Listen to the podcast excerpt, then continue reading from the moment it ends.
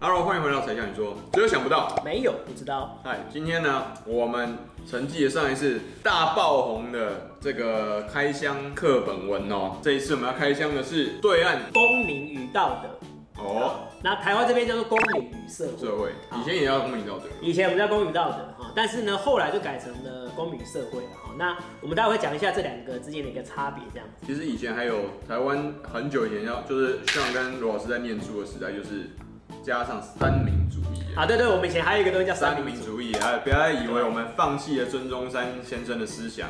对，以前有一科叫专门一本书叫三民主义。来讲三民。主义，我先考你，什么叫三民主义？三民主义不是民有、民治、民享，我猜一下。这是林肯，民有、民治、民享是林肯。那是林肯，我每天背成这样，我真的忘记了，对好，民族、民权跟民生主义。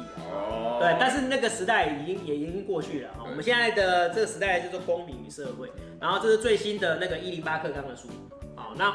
很多网友可能不太知道什么叫做一零八克纲哦，就是我们在一零八年这一这一年，民国一零八年，哎，一零八年，也就是二零一九年推出来的一个呃全新的课纲。对，我们的课纲一般来讲是十年改一次，十年改一次。这一次呢，我们就来来探讨一下对岸跟我们台湾的那个公民教育到底有差别啊，到底差在哪里？那我一开始先讲一下我们台湾的公民教育啦，哈，台湾台湾公民教育呢，就是。先从公民的身份开始，好，所以说我们这里的第一单元一定是公民身份跟人权保障，啊，这是我们开宗明义出来的，啊，就是什么叫公民？公民就是有独立思考价值，并且能够独立判断的个体。哦，very good。但是我们如果比较笼统的话，就是在台湾就是二十岁以上就是公民。那我为什么国高中生要学这个东西？就是因为他们未来会成为公民嘛。对，对，因为我们现在是二十岁啊，之后可能会改成十八岁。虽然说我也怀疑这件事情啊，对，但慢慢 慢慢来，慢慢来啊，之后可能会改成十八岁就拥有所谓的参政权。老师人真的太好了。哎，对，那第一个单元呢，我们就讲到的是公民身份跟人权的保障啊。什么叫公民？公民身份怎么演演化？国际社会如何促进所谓的普世人权的一个实现？那我国的人权呢，到底是怎么发展跟落实的？然后怎么样去落实国际人权公约？哈，所以在我们的公民课本里面，第一单元就开宗明义，公民身份是怎么样取得？好，然后呃人权的保障，好，这也是体现了我们台湾的那个啊基本价值这样子哈。那这是我们台湾这边的呃逻辑啊，这个逻辑呢跟对岸可能就比较有点。差异，因为我在我觉得对岸可能比较强调是国民这个身份，集体主义，对啊，比较集体主义，然后比较强调国民这个身份，而我们比较强调是公民的身份。那国民跟公民其实还是有有点差别，啊，国民是我是这个国家的人民，所以他比较比较强调要效忠国家，对不对？要为国家牺牲奉献啊，好，那公民的话，它的概念就会比较偏向于我们是为了这个公共生活，就是权利跟义务。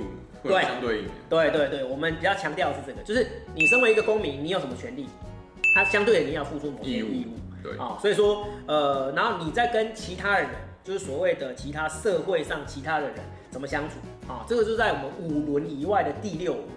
嗯。啊，五轮什么君君臣臣父父子子啊，然后还有夫妻朋友嘛啊，这个是所谓的五轮。然后在第六轮就出现所谓的公共伦。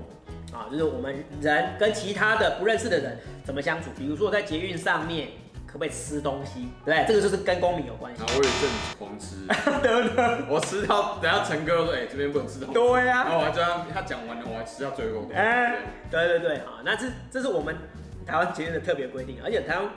捷运上连喝水都不行，很严格。我们台湾连喝水都不行，对，所以说才可以一直保持我们那个捷运这么干净。对，啊，对岸呢可能就比较强调，呃，是以国民为主这样子。可是他们的公民道德教育又是讲什么？我们来看一下一开始的一些内容。所以说呢，第一个专题叫做公民道德建设。好，因为在我们台湾现在一般来讲比较不不讲道德，尤其是公民道德。因为我们会认为说道德这种东西呢，没办法用学的，或者是没办法用考试来考，啊，可能是要要在实践，要实践，要靠要靠生活中实践这样，实际生活上去应用。那我们以前也有公民公民道德教育，可是我们以前公民道德教育就变成是念书，就是用念的，我们也不知道到底在搞什么，而且我们觉得那考试太简单了，有没有记得啊？那个对岸的话。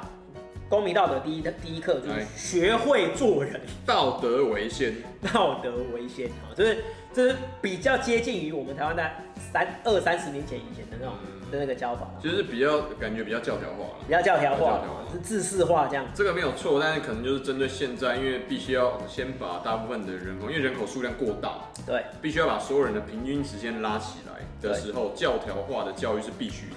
对，但对他们来讲的话，可能就是你还是要先有个开始。啊，先有个开始，因为如果像我们这边直接学公民的话，有有有可能跳太快，啊，对他们来讲有可能跳太快，有可能会跟不上。对，啊，第一个先学会做人，道德为先，再来继往开来。综合创新，所以说他们有强调要那个继往开来啊，就尊重传统的意思啊，然后创新。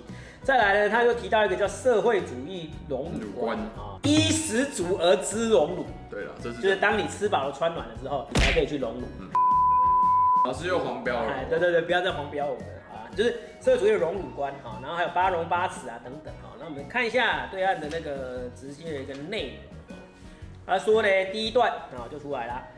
啊，那个道德是人类特有调整人跟人、人跟社会、人跟自然关系的行为规范。一定的道德观念或道德体系一经形成，就成为影响人民生活跟社会发展重要力量，在社会发展中起一个不可替代的作用。哎，这讲到一个重点，就是有有有一句话叫做“道德是最低限度的法律”。